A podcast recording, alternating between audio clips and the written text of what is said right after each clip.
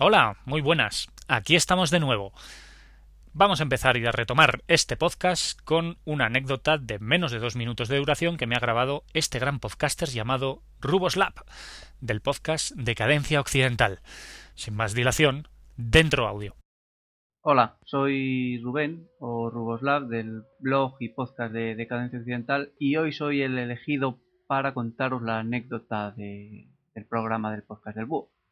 Hoy la anécdota se circunscribe a la época de la Alemania nazi. Sí, sé que es un tema un poco recurrente, pero veréis que es interesante. En el Centro de Documentación Topografía del Terror situada en Alemania hay una foto de la época del régimen nazi donde se ve a unos obreros de unos astilleros de Hamburgo haciendo el saludo fascista, pero también a uno de ellos con los brazos cruzados en clara señal de protesta. ¿Quién era esa persona? Esta persona es August Messer, que en 1935 había solicitado el matrimonio con su pareja de origen judío, la solicitud, evidentemente, fue rechazada y August condenado a trabajos forzados por el delito de deshonra a la raza, ya que había tenido dos hijas con su mujer de manera ilegal, por decirlo así.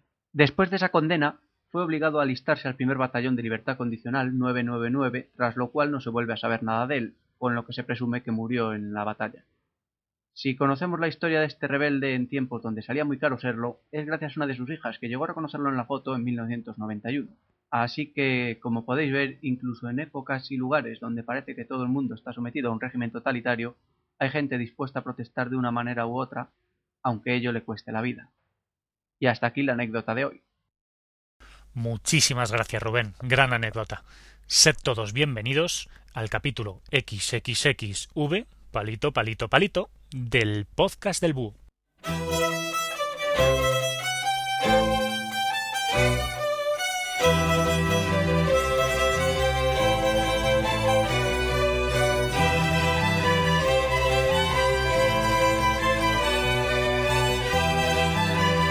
La historia hay vidas que merecen ser contadas, y este es el caso de la vida de Ricardo Corazón de León, rey de Inglaterra y primero de su nombre, que fue poeta, guerrero cruzado, prisionero de alta alcurnia y un impetuoso rey que sin ninguna duda hizo honor a su nombre.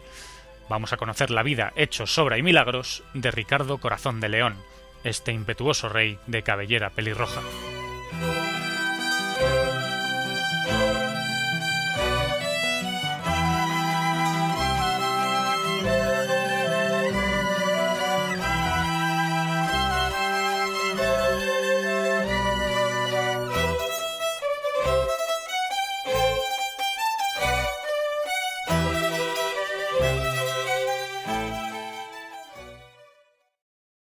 El conocidísimo Ricardo Corazón de León parece que es víctima de su nombre, ya que es un nombre conocido prácticamente por todo el mundo, pero tiene una vida apasionante que a lo mejor no es tan conocida. Quizá os suene mucho por ese cuentecillo de Robin Hood, pero no vamos a subyugar a Ricardo Corazón de León por debajo de la leyenda de Robin Hood, sino que vamos a darle el valor que se merece, porque la vida de Ricardo es una pasada. La verdad es que vivió una gran cantidad de hechos importantes en la historia medieval y tuvo una vida muy, muy, muy interesante, ya que no paró quieto de librar batallas en prácticamente toda su vida. Pero no adelantemos acontecimientos. Vamos a empezar por el principio. Ricardo nació en 1157, posiblemente en la fortaleza de Beaumont, en la ciudad de Oxford, en Inglaterra y fue hijo de Enrique II de Inglaterra y Leonor de Aquitania. Vaya padres que tenía Ricardo, ya que Enrique II era prácticamente un emperador europeo, porque además de sus territorios ingleses era el duque de Anjou, o de Aquitania, o de Normandía, o de bastantes otros territorios. Prácticamente un cuarto de Francia era suya. Por lo tanto, hay que pensar eh, que el padre de Ricardo, Corazón de León, era todo un emperador. Por no decir nada de la madre, Leonor de Aquitania es posiblemente la mujer más importante de la Edad Media. Sí, Leonor de Aquitania vivió ochenta y dos años, una auténtica barbaridad en el siglo XII, y sobrevivió prácticamente a todos sus hijos. Reinó porque pudo gobernar Inglaterra en unos años y fue la antecesora de muchísimos monarcas europeos, un carácter ingobernable y una mujer de armas tomar, Leonor de Aquitania. Pero hablemos de Ricardo. Ricardo Corazón de León, antes de ser rey, tuvo que crecer como el tercer hijo varón de Enrique II. Realmente Ricardo no estaba predestinado o no estaba destinado para ser rey de Inglaterra. Al final lo acabó siendo por las muertes prematuras de su hermano Guillermo, el mayor, y de su segundo hermano mayor, Enrique, que murió antes que su padre. Por lo tanto, Ricardo acabó siendo rey.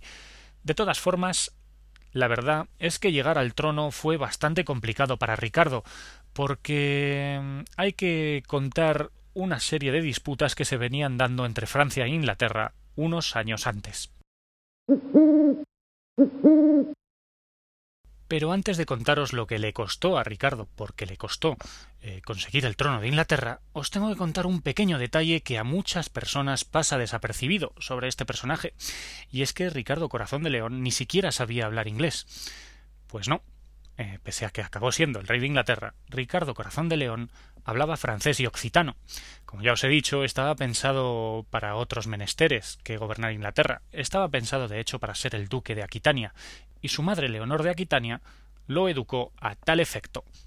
Pero mm, la situación política de Europa era bastante curiosa. Como ya os he dicho en algún que otro podcast anterior, en, aquella época el duque de Normandía se suponía que estaba por debajo de Francia, pero da la casualidad de que el duque de Normandía era además rey de Inglaterra, con lo cual se podía tratar como un igual con el rey de Francia.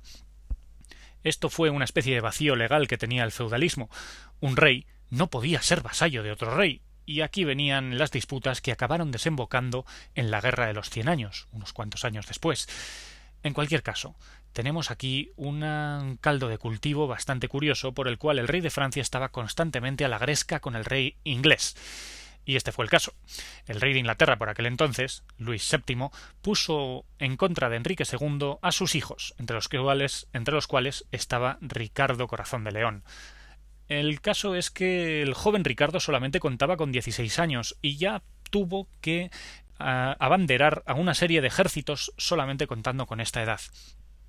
En cualquier caso, se atribuye a esta época el apodo de Lionheart o Corazón de León, porque en, aquella época ya tuvo que demostrar su ímpetu y su fuerza militar.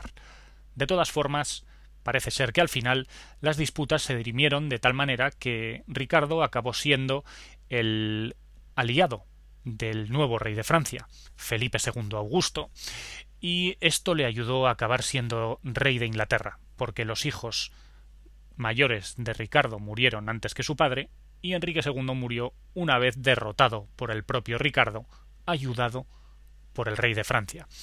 Con lo cual podríamos decir fácilmente y sin equivocarnos que Ricardo Corazón de León era un títere del poderoso rey de Francia. Pero eso estaba por ver.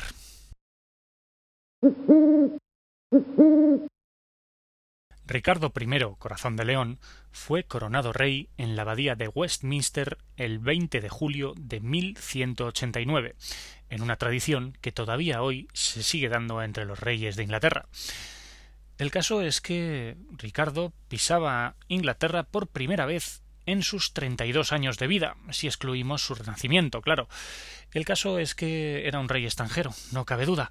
Como ya os he dicho, no sabía hablar inglés y además empezó con mal pie, porque empezó con una serie de revueltas contra los judíos encabezadas por él mismo, que al final se vio obligado a mitigar de una manera políticamente correcta, ejecutando algún que otro cabeza de turco, y así dejar su país en paz. ¿Por qué se vio de repente tan instigado o tan apremiado a dejar en paz su, su, nuevo territorio? Pues fácil. Se vio apremiado a hacerlo porque el Papa Gregorio VIII acababa de convocar la tercera cruzada contra el Islam. Y eso es porque Saladino, este gran caudillo militar de origen musulmán del Próximo Oriente, había tomado el reino cristiano de Jerusalén. Sí, Jerusalén era un reino cristiano por aquel entonces que vivía en el alambre, estaba con la amenaza musulmana a sus, puertas constantemente. Y la cabezonería por un lado de los cristianos y el ansia de botín por el otro hacían mantener ese reino con esa preciosa ciudad de Jerusalén.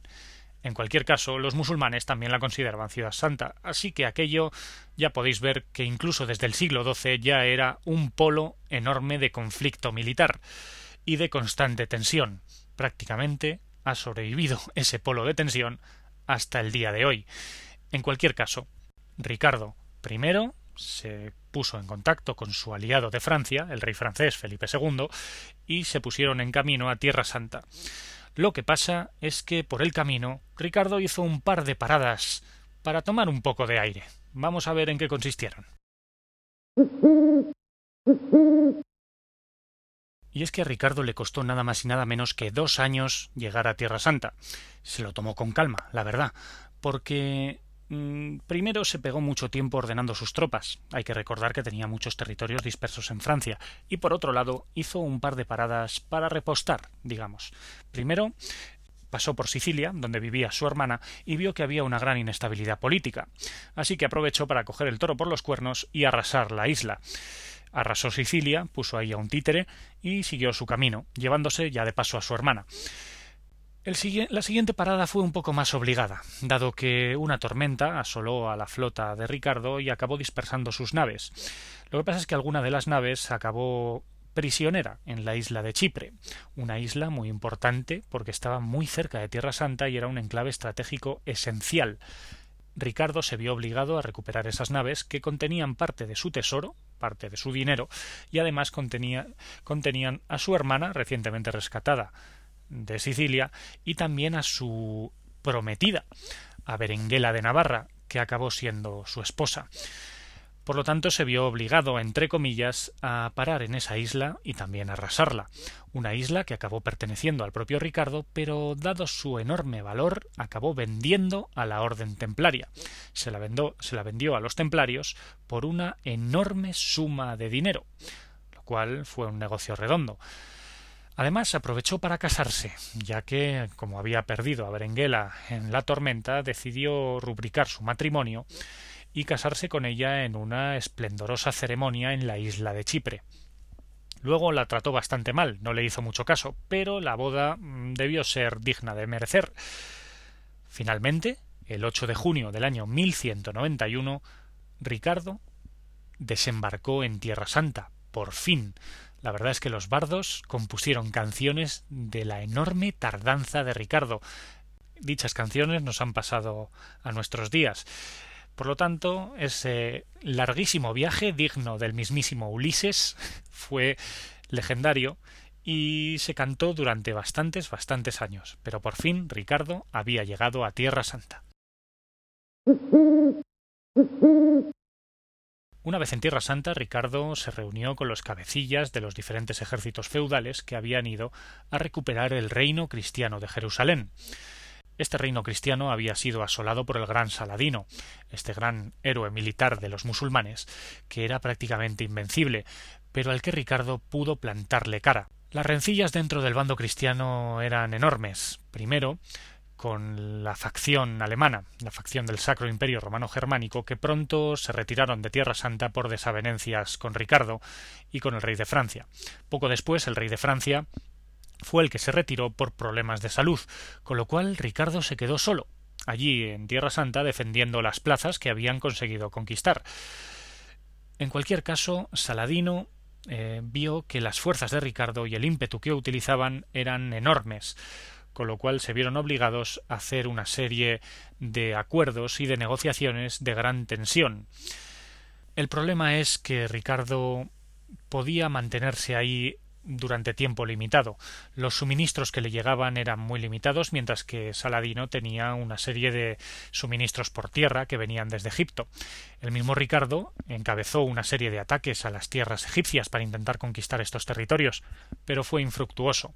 Las negociaciones se iban alargando y mientras tanto en Inglaterra el hermano pequeño de Ricardo, Juan, el llamado Sin Tierra, estaba conspirando junto el cabroncete del rey de Francia que estaba ahí ese Felipe II Augusto, que estaba conspirando con el hermano pequeño para eh, intentar recuperar cuantos territorios franceses le fueran posibles.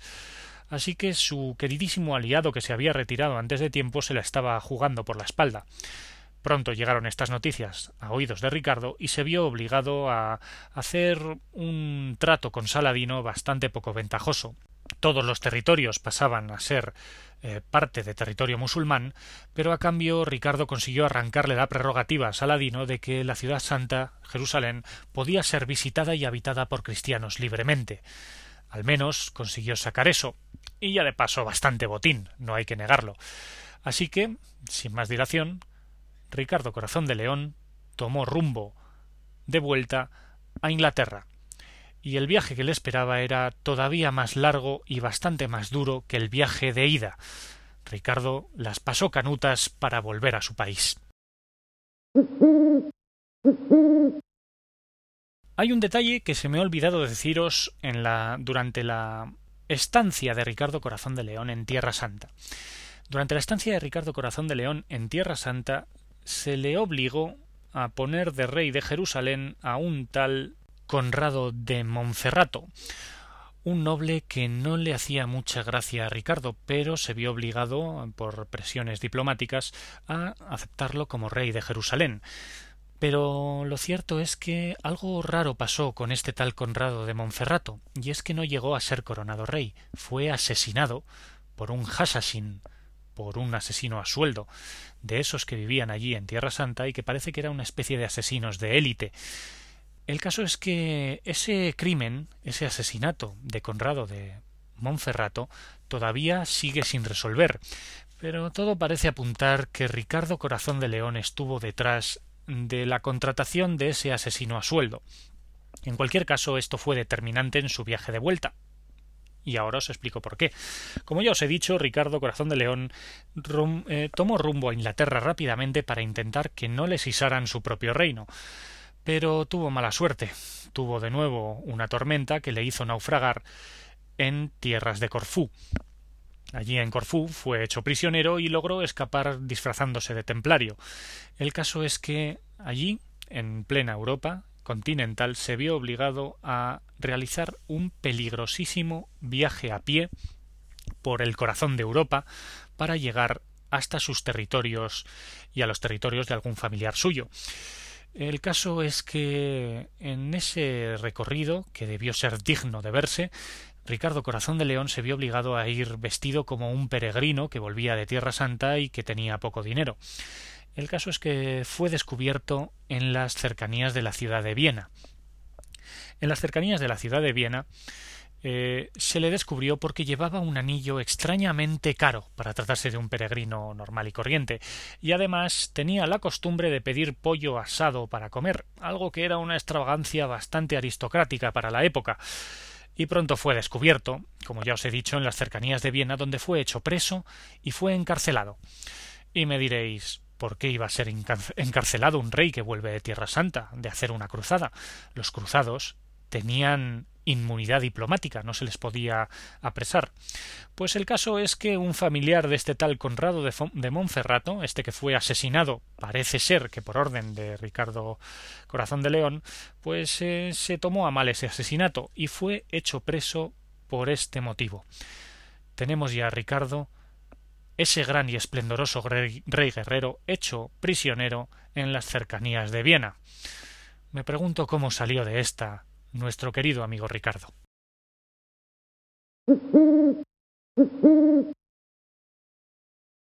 La verdad es que el cautiverio de Ricardo le vino de perlas a bastantes reyes europeos que vieron cómo uno de sus grandes enemigos estaba preso, con lo cual eh, intentaron repartirse las sobras.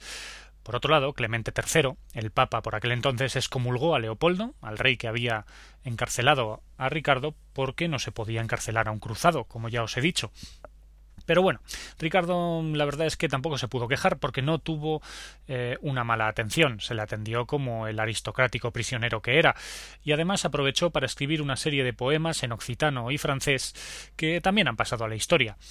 En cualquier caso, el rescate que se pidió para liberar a este rey era enorme, era muy caro. Y obviamente Juan Sin Tierra, que era por aquel entonces el que estaba intentando usurparle el trono, el hermano pequeño de Ricardo, no hizo mucho caso a las peticiones de rescate. Por otro lado, teníamos a Leonor de Aquitania, que estaba eh, llevando como podía el trono de Inglaterra y que hizo todo lo posible para reunir la enorme suma de cien mil marcos, que era una barbaridad en aquella época. Pues bien, al final parece ser que se consiguió reunir esta, esta cantidad porque Leonor de Aquitania usurpó prácticamente de un montón de riquezas a todo el clero y impuso una serie de durísimos impuestos a la población inglesa. Esos impuestos que han llegado a nuestros días en la leyenda de Robin Hood, si recordáis. Parece ser que el sheriff de Nottingham, con todo lo malo que era recaudando impuestos, al final y al cabo lo que quería era recaudarlos para liberar a Ricardo Corazón de León. En cualquier caso, finalmente, Ricardo fue liberado y puso eh, rumbo a Inglaterra, donde se encontró que Felipe de Francia estaba intentando usurpar sus territorios franceses mientras su hermano pequeño Juan estaba intentando quedarse con el trono. Vaya panorama que se encontró. Todavía le quedaban batallas que librar a este rey.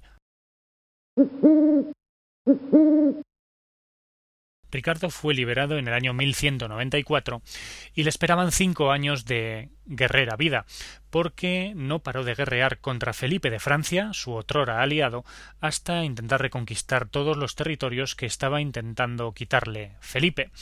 El caso es que tuvo varias victorias sobre Felipe. Ricardo era un gran guerrero, al fin y al cabo, y eh, un buen día, el 25 de marzo de 1199 al atardecer, Ricardo estaba examinando el perímetro de una fortaleza que apenas tenía defensas. Iba sin cota de malla, muy confiado, y eh, se estaba riendo de un ballestero que llevaba una ballesta en una mano y una sartén en la otra, a modo de escudo. Apenas tenía defensas este castillo, como ya os he dicho. Así que eh, Ricardo se rió bastante de él. De repente otra flecha le impactó en la base del cuello.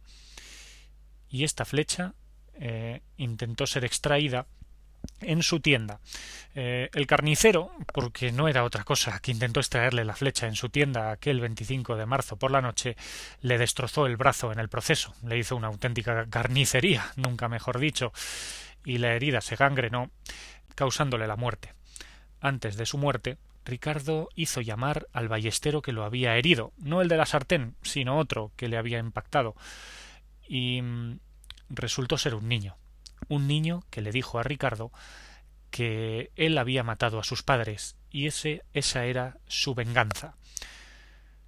Una pequeña hormiga derrotó al león, por la jactancia del propio león, posiblemente, pero el caso es que Ricardo fue abatido en una acción de guerra y murió, se cuenta, en brazos de su madre, Leonor de Aquitania.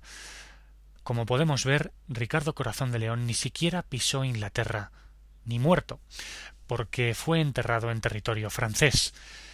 El rey guerrero Ricardo Corazón de León, tan querido por los ingleses, dejó en heredad su reino al propio Juan, a Juan sin tierra, su hermano pequeño, que fue perdonado por parte de Ricardo en un acto de caballerosidad. Cuando estamos cercanos a la muerte parece que nos volvemos un poquito más blandos. Ricardo sabía que iba a tener que pasar una temporada larga en el purgatorio por sus violentos pecados.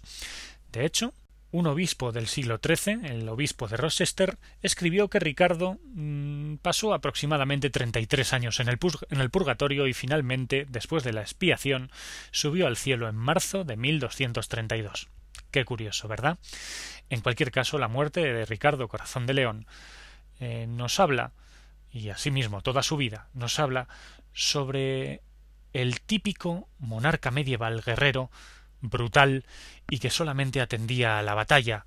Muchos monarcas fantásticos de la literatura, que en realidad no existieron, están sin ninguna duda inspirados en este rey impetuoso, querido y recordado sobre todo por su viaje a Tierra Santa, un rey cuya vida merece la pena ser contada.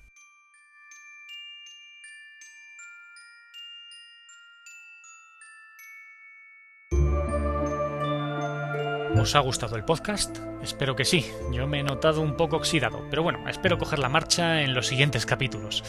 Quiero dar las gracias a Rubén por haberme grabado esta estupenda anécdota en audio, me ha encantado, y por otro lado, quiero dar las gracias también a las dos personas que por Twitter me dieron la idea de grabar este podcast.